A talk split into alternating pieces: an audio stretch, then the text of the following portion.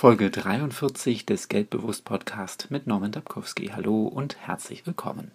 Heute geht es um das Investieren.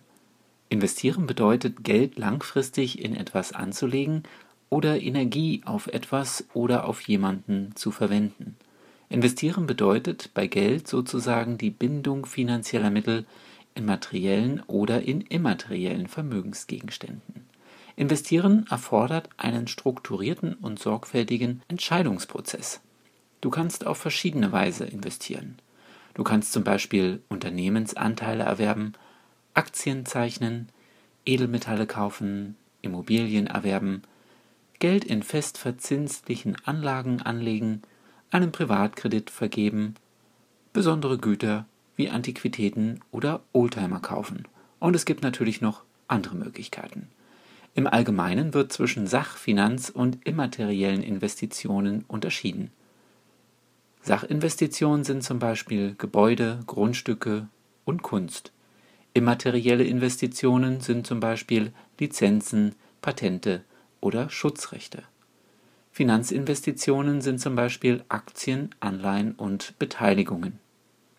Ich kann dir keine Empfehlung geben, in was du dein Geld investieren solltest aber ich weiß aus eigener Erfahrung, du solltest dich damit wohlfühlen und du solltest es verstehen.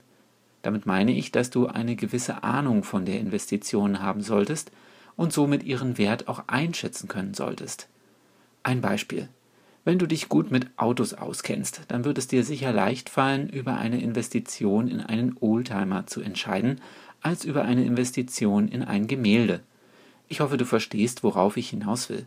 Du solltest unter dieser Prämisse nun einmal überlegen, welche Investments in Frage kommen könnten. Denke daran, du musst das Investment verstehen und bewerten können. Mit dieser Übung wünsche ich dir neue Denkweisen zum Thema Investieren und eine erfolgreiche Woche.